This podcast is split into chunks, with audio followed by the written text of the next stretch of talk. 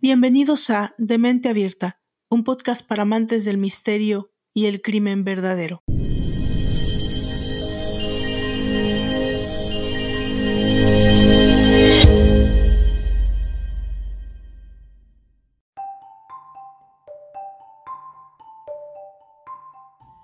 ¿Se puede hablar de ponerle límites al amor?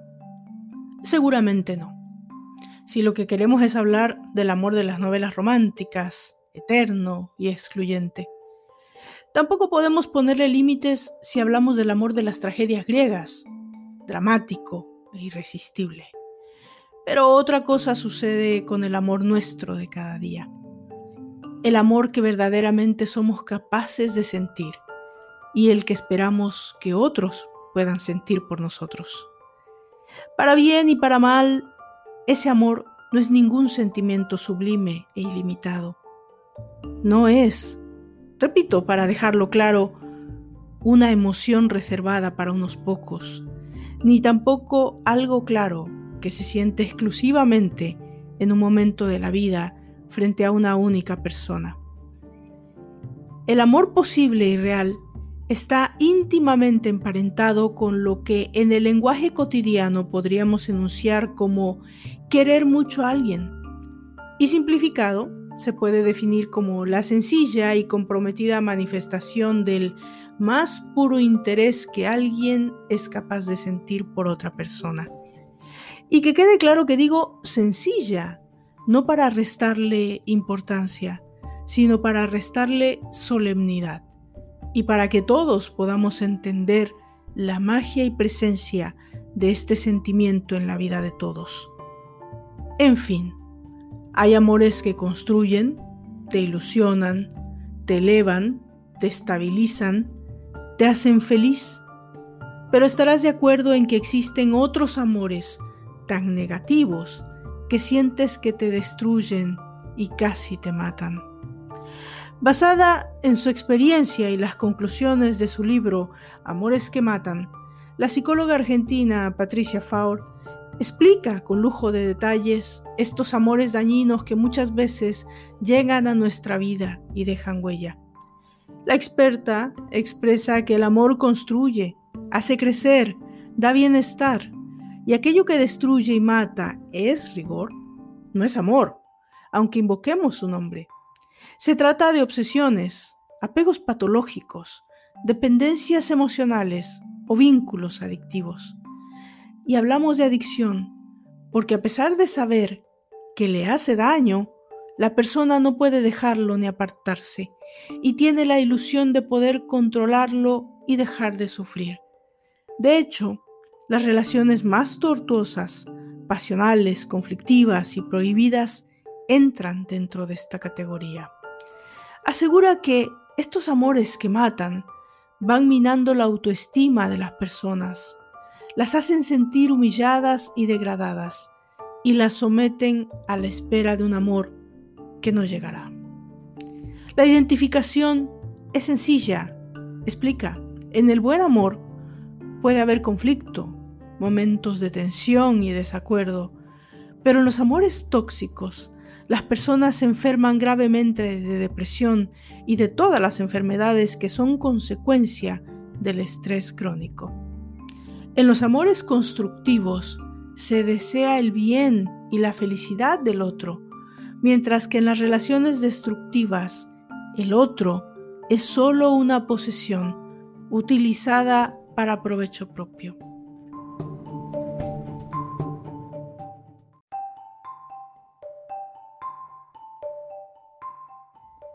¿Cuáles son los amores que matan?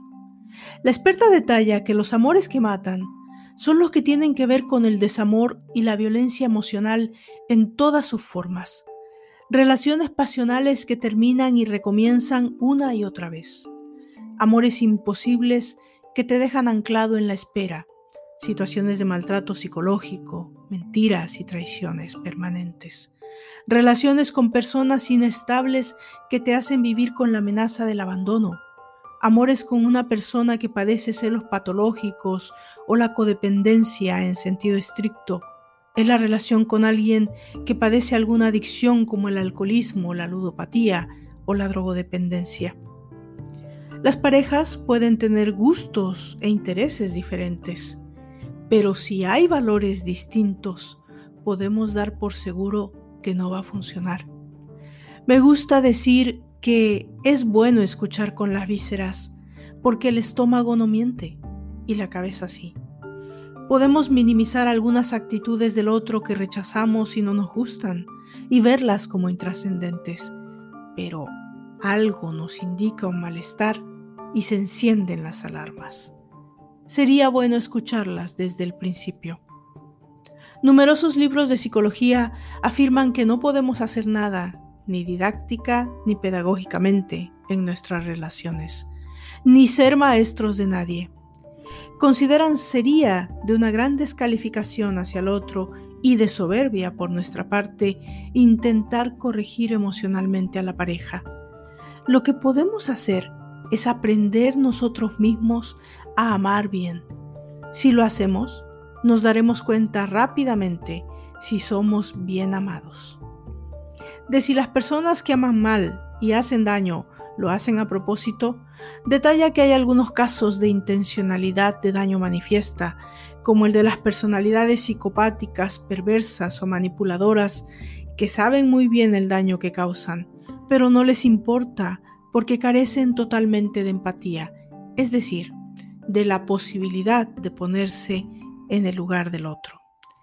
El personaje la mujer asesina de la que hoy nos ocuparemos ocupa uno de los lugares preponderantes en los crímenes más calculados, metódicos y fríos, debido a su condición de esposa y madre y la forma en que planeó y llevó a cabo su crimen. Cuando Haselin y Gerald Stone tomaron su bote para encontrarse con compradores potenciales de Craigslist, Nunca soñaron que la transacción sería sus últimos momentos juntos. Después de un brutal asalto, Haselin tuvo que valerse por sí misma y fue la única testigo que ayudó en la búsqueda de su esposo Gerald. A medida que la búsqueda continuaba y la investigación avanzaba, pronto quedó claro que las cosas no cuadraban. Ponte cómodo para tu dosis de morbo mientras seguimos la línea de tiempo de confusión y engaño del caso de hoy. Yo soy Valdra Torres y les doy la bienvenida a la novena entrega de la segunda temporada de Demente Abierta, un podcast para amantes del misterio y el crimen verdadero. Esto es Hazelin Stumps y el asesinato de Jerry Stumps. Comenzamos.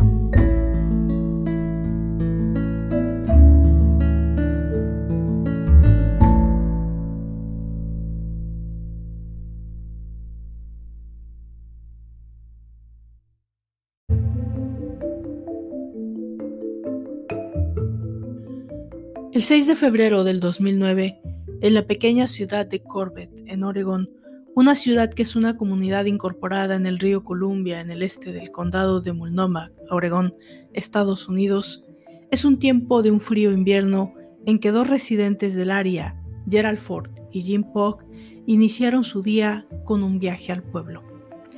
Cuando estaban por cruzar el puente Gordon Creek, observan algo que les llama inmediatamente la atención.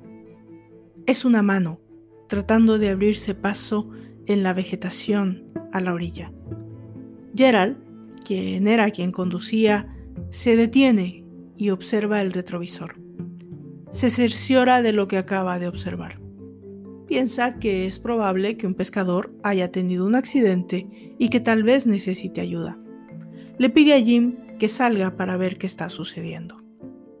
Este de inmediato sale de la camioneta y regresa un tanto asustado. Le dice que hay una mujer allí, que no puede arrastrarla él mismo y que necesita ayuda. Gerald le dice, no la toques. Si está herida, no la toques en absoluto. Quédate allí con ella y yo voy al teléfono más cercano a llamar al 911.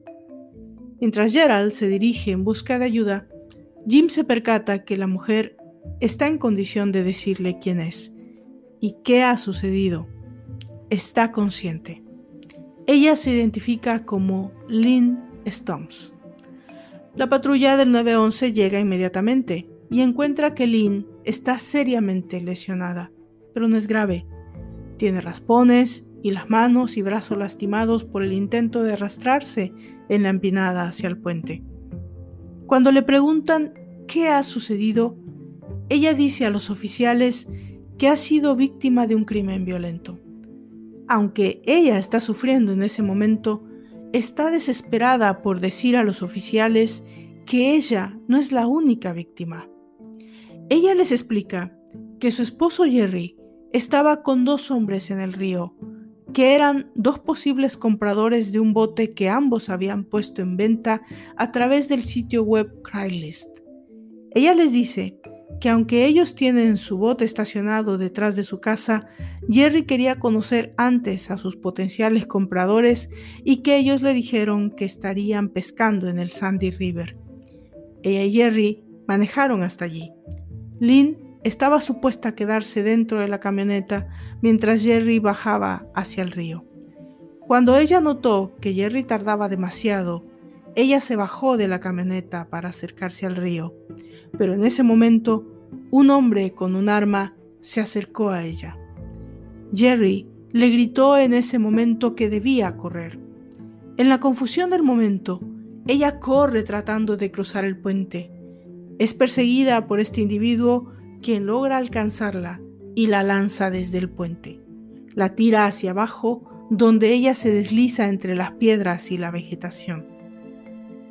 Los oficiales del 911 de inmediato reportan a la policía que se trata de un crimen violento en que hay una víctima seriamente lastimada y otra posiblemente seriamente lastimado también, o peor todavía, quizá muerto.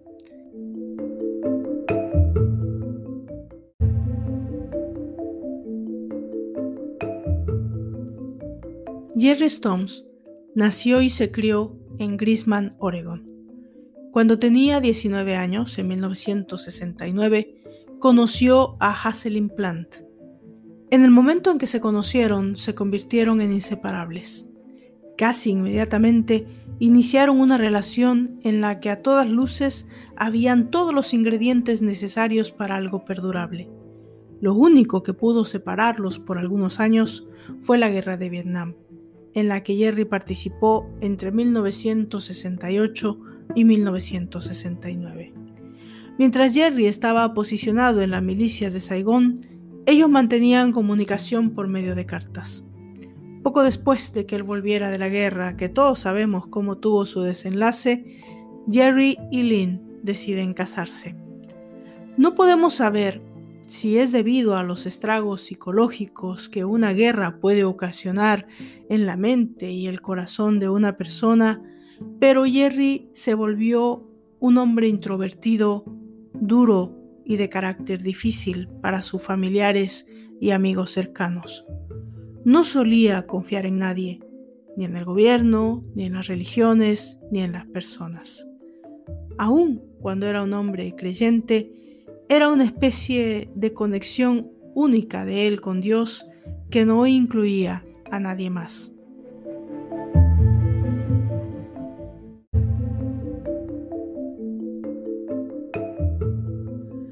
Contrario a lo que todos auguraban, el matrimonio parecía estar funcionando, y eso se comprueba con la llegada en 1973 de su primer hijo, Jason, y tres años más tarde del segundo, Adam en 1976.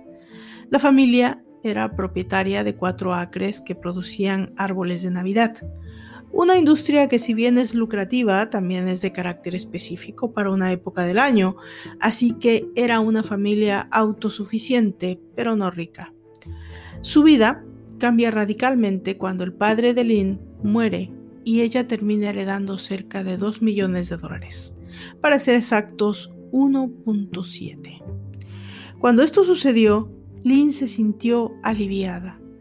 La pareja usa esta herencia para invertir en varias propiedades para rentar en y alrededor del área de Portland.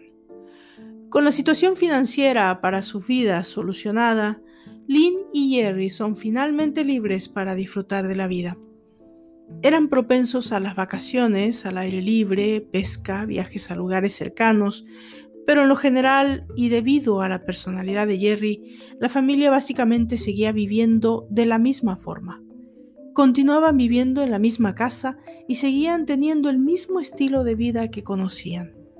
A finales de los noventas, ambos hijos abandonan el hogar familiar para iniciar las propias. Y para 2004, los Stones se vuelven abuelos. Esto modifica la vida de la familia. Ambos se vuelcan en el amor a sus nietos. Solían ser sus cuidadores con mucha habitualidad y a todas luces parecían ser los más amorosos abuelos. Con el paso de los años, todo lucía dentro de la normalidad. Los Stones eran una pareja que había trabajado mucho para su retiro, que habían invertido mucho de su esfuerzo para llegar a donde habían llegado. Pero ahora, el 6 de febrero del 2009, todo este mundo parecía haber sido quebrado. La paz y la visión del futuro de esta familia había sido interrumpida por el ataque a los Stones. Lynn estaba seriamente traumatizada y Jerry no parecía encontrarse por ningún lado. Los medios comenzaban a interesarse en el caso. El ataque a dos ciudadanos ejemplares de Oregon, posiblemente por dos personas que habían mostrado interés en comprar su bote de pesca.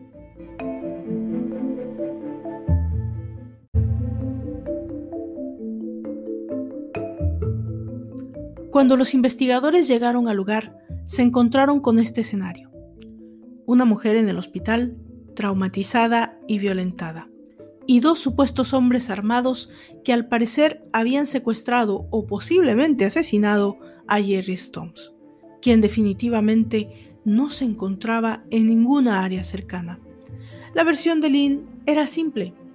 Un hombre la persiguió hasta tomarla y tirarla por el puente, mientras el otro intentaba lastimar a Jerry, quien no pudo más que gritarle que corriera para salvarse. La búsqueda de Jerry no se hizo esperar, y la policía del lugar no tuvo escatimo en el esfuerzo por encontrarle, Pronto se organizaron grupos de búsqueda oficiales y no oficiales. Mientras, en el hospital, a pesar de que tenía la pelvis fracturada y muchas contusiones en brazos y piernas, Lynn parece estar dispuesta a declarar con más detalle lo que había sucedido.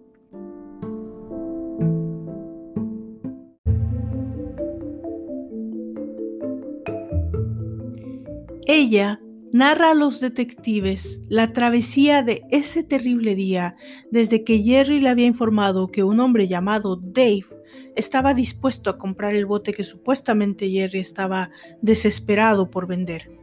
Dave había contactado a Jerry desde su oferta en Craigslist, pero no era una sorpresa, conociendo el carácter de Jerry, que no hubiera querido que de primera un extraño llegara a su casa se trataba de algo hasta ese punto razonable. Ellos llegaron a la cita con puntualidad. Mientras Jerry bajaba hacia el río con el supuesto Dave, ella se habría quedado dentro de la camioneta. En el momento en que ella salía de la camioneta, es interceptada por un hombre con un arma, al tiempo que Jerry le gritaba que corriera en un intento por salvar su vida. Ella cuenta a la policía que mientras ella corría a través del puente, alcanzó a ver a Jerry correr hacia la orilla del río y al otro hombre armado ir tras él. Luego, ella misma fue lanzada al vacío. Después de un rato de inconsciencia, ella es capaz de ponerse en pie y tiene que arrastrarse hasta la parte en donde pueda pedir auxilio y de donde fue rescatada por esos dos residentes del área. Ella dice que eso llegó a tomarle cerca de una hora desde que despertó y hasta que fuera encontrada. Al no encontrar posibles pistas fuera de ese escenario, los detectives le piden a Lynn que describa lo mejor posible a sus atacantes. Ella lo hace. Los describe como dos hombres blancos con cabello castaño, uno más alto que el otro, de complexión robusta, y que viajaban en una camioneta pickup color amarillo. Debido a que el bote estaba en casa de la familia y la camioneta tampoco fue robada, los investigadores se encontraban con una duda razonable. ¿Cuál fue el motivo del ataque? No había sido el robo. No había deudas pendientes ni enemigos conocidos. Hasta el momento no había mensajes, no notas solicitando rescate. Eso estaba resultando seriamente contradictorio para las autoridades. Los investigadores le piden a Lynn que acepte que se realicen fotografías habladas, con los datos que ella pueda proporcionar. Ella lo hace y los dibujos se dan a conocer al público, lo mismo que los datos de la supuesta camioneta en la que ellos viajaban. Mientras el tiempo avanza, también el temor de que Jerry se ha encontrado sin vida. Los esfuerzos de búsqueda no están dando resultado. No existe hasta el momento una sola línea de búsqueda más allá del río y la vegetación. El tiempo, que por ser invierno frío tampoco ayudaba en la esperanza de que se encontrara con vida si es que habría sido atacado o dejado a la intemperie. Mientras, los investigadores seguían y se iban descubriendo más datos relacionados a la personalidad dura y de pocos amigos de Jerry. En toda la comunidad era sabido que era una persona por demás ruda y con poco tacto con los demás. Esto alimentaba la sospecha de que hubiera podido ser alguna persona que le odiara o un enemigo que ni ellos mismos hubieran entendido como peligroso al momento. Lynn les da los datos de los movimientos de Jerry en los últimos días. Al parecer, según Lynn, el 4 de febrero, dos días antes del ataque, Jerry había visitado una de sus propiedades en una ciudad cercana, dato que no pudo ser corroborado por las autoridades, y eso levanta un poco la sospecha de que Lynn probablemente no esté diciendo la verdad. Los oficiales comenzaron a extender la región de búsqueda en el afán de encontrar las posibles señales de a dónde los atacantes hubieran podido dirigirse.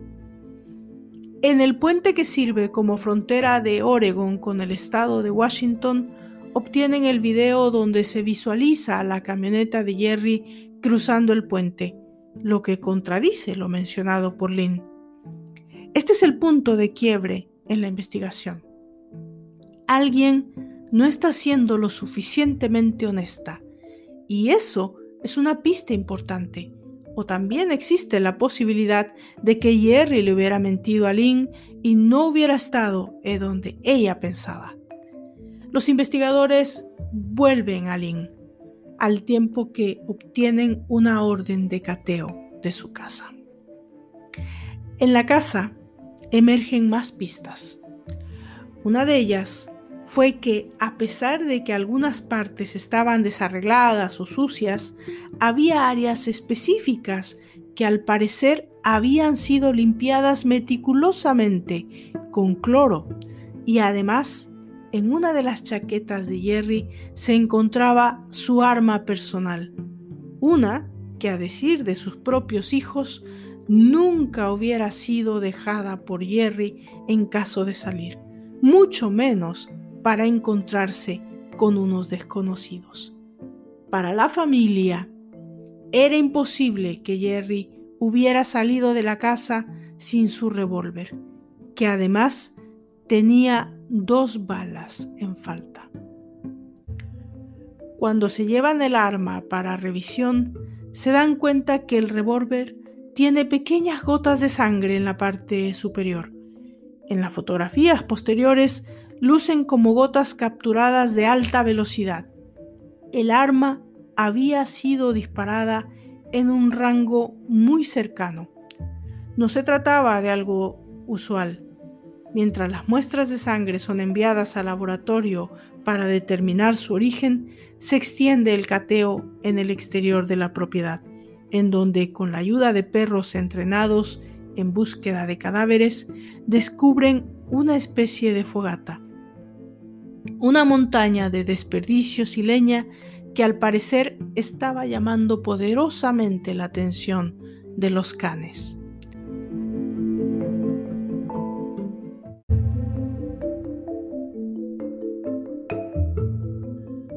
En una intensa búsqueda en los restos de la fogata son encontrados unas pequeñas piezas de lo que parecen ser huesos. Al principio se puede pensar que cabe la posibilidad de que sean huesos animales, así que llaman a un médico forense mientras entienden y extienden la búsqueda de pistas. Es entonces que dentro de un bote de basura de tamaño regular se encuentran lo que parecen ser más huesos quemados. Todo es colectado para identificación. Si la sangre en la pistola es de Jerry y los huesos colectados son humanos, esta historia está por dar un cambio de 90 grados.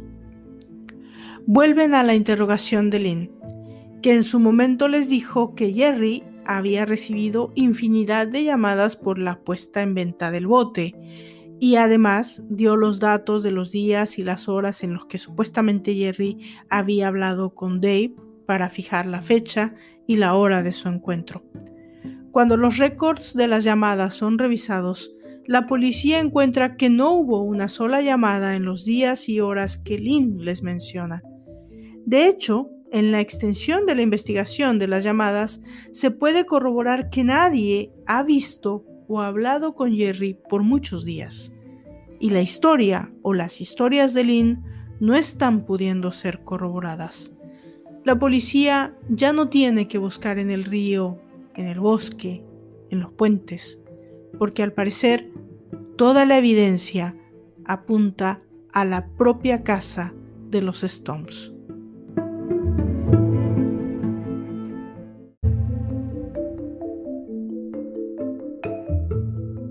Los investigadores sientan a la familia cercana y los interrogan. Todos y cada uno de ellos confirman que Jerry no ha sido visto ni han hablado con él después del primero de febrero. Cuando los hijos o las esposas de ellos han intentado hacerlo, Lynn siempre ha tenido una excusa para evitarlo. En ese mismo interrogatorio a la familia, los investigadores descubren que Lynn le había prestado varios miles de pesos a su hijo Jason algo que a todas luces era una situación que Jerry no hubiera aprobado. Era imposible que Jerry aceptara que Lynn le hubiera podido dar esa cantidad de dinero a su hijo. Por lo tanto, se sabía que eso era un posible detonador en la pareja. En una investigación más profunda en las finanzas de la familia, la policía descubre que Lynn tenía algo más que préstamos a su hijo por esconder había una deuda crediticia de casi 60 mil dólares que Lynn había escondido de Jerry. Los investigadores pensaban que habían por fin descubierto un motivo. Era posible que Jerry hubiera podido darse cuenta de las deudas de Lynn o de los préstamos a sus espaldas a Jason, y que eso hubiera desencadenado una situación imposible para la pareja. El 10 de febrero del 2009, cuatro días después de que Lynn fuera rescatada del puente, otro video de seguridad aparece. Se trata de la camioneta de Jerry en una estación de gas en Washington. Pero no es Jerry quien paga la gasolina y entra a la tienda del local. Es Hazelin Stones. En los videos y en los tiempos que supuestamente Jerry había salido a hacer sus negocios. Es obvio que desde ese momento Lynn ya estaba actuando contrario a todo lo que la policía podría esperar. El juego de Lynn comienza a colgarse del lado de los investigadores. El laboratorio forense identifica los huesos encontrados en la fogata y en el bote de basura como humanos aunque aún hay que esperar a que se reconozca la identidad de los mismos, todo parece ya ir tomando forma, una forma siniestra y casi impensable.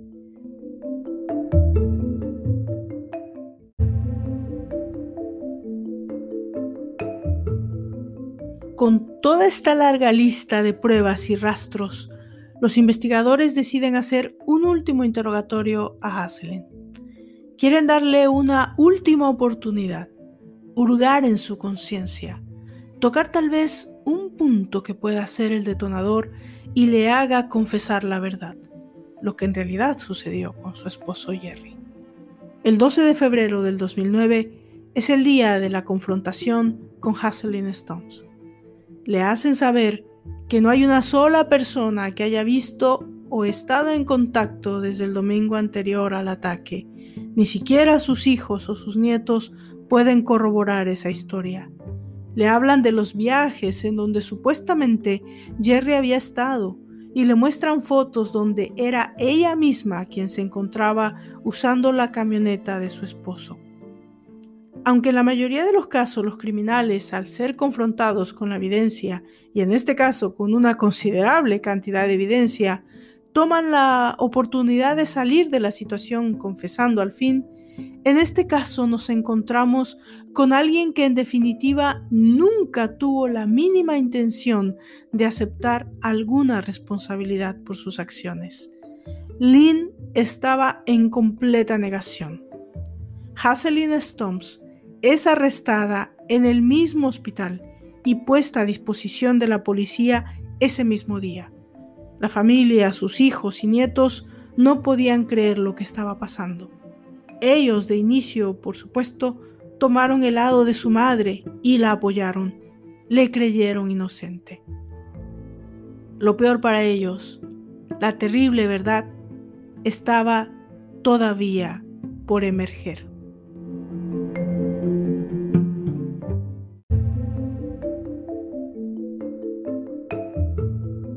Los fragmentos óseos que habían sido enviados a un laboratorio en Texas fueron llevados a análisis mitocondrial para identificar, y el resultado fue que pertenecían a Jerry Stones.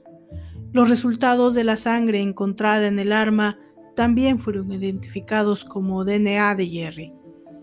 En ese punto, ni la familia ni los amigos pudieron ya mantenerse del lado de Lynn. Se trataba de una carga de pruebas extensa y poco refutable.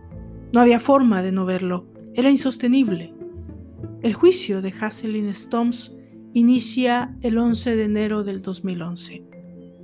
Era para todos, los medios, los amigos, la familia, difícil de comprender cómo esta mujer de 55 años hubiera podido ser capaz de un crimen, pero no solo del hecho en sí, sino de un crimen de este tipo, una categoría de horror que parece sacada de una película.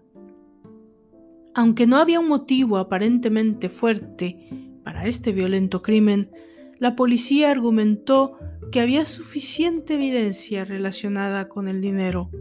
Se presupone que probablemente el mismo domingo primero de febrero del 2009 el día del Super Bowl número 43 en la casa de los Stomps, hubo una pelea en la que la violencia prevaleció. Lynn sabía que Jerry conservaba su pistola cargada y lista a la puerta. Cualquier situación de la que ocasionara la pelea seguramente escaló a un punto de no retorno, y Lynn disparó en un rango tan cercano que la sangre del cuerpo de Jerry alcanzó el arma. Los investigadores creen que en un acto de pánico, Lynn incineró el cuerpo de Jerry, acto que le tuvo que tomar bastante tiempo.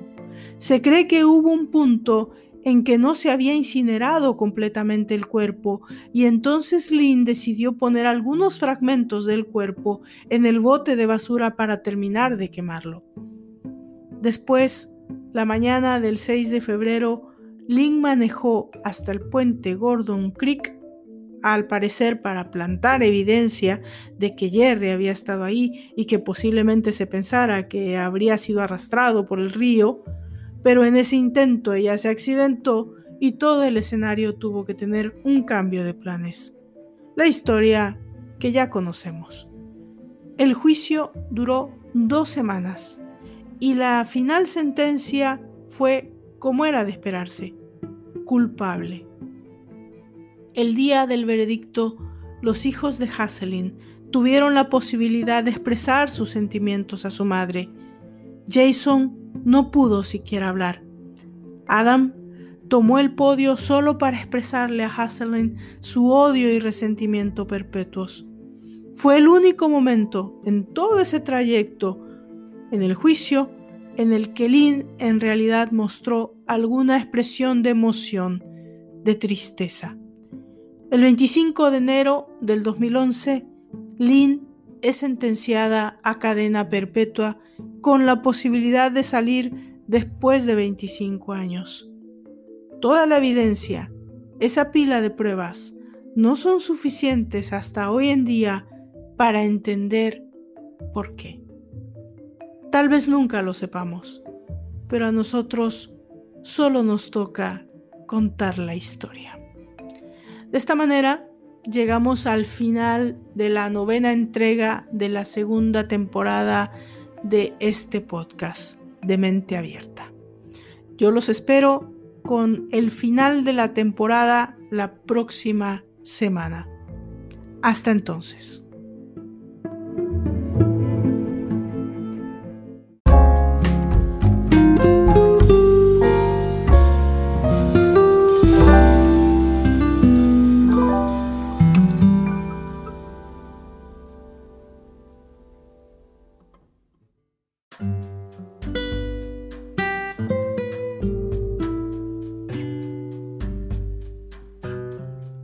Déjame saber tus comentarios y opiniones. Escríbeme a dementeabierta.podcast.gmail.com y visítame en mis redes sociales, en Facebook, en Twitter y en Instagram. Yo soy Valdra Torres y nos encontramos en la próxima entrega de Demente Abierta, un podcast para amantes del misterio y el crimen verdadero.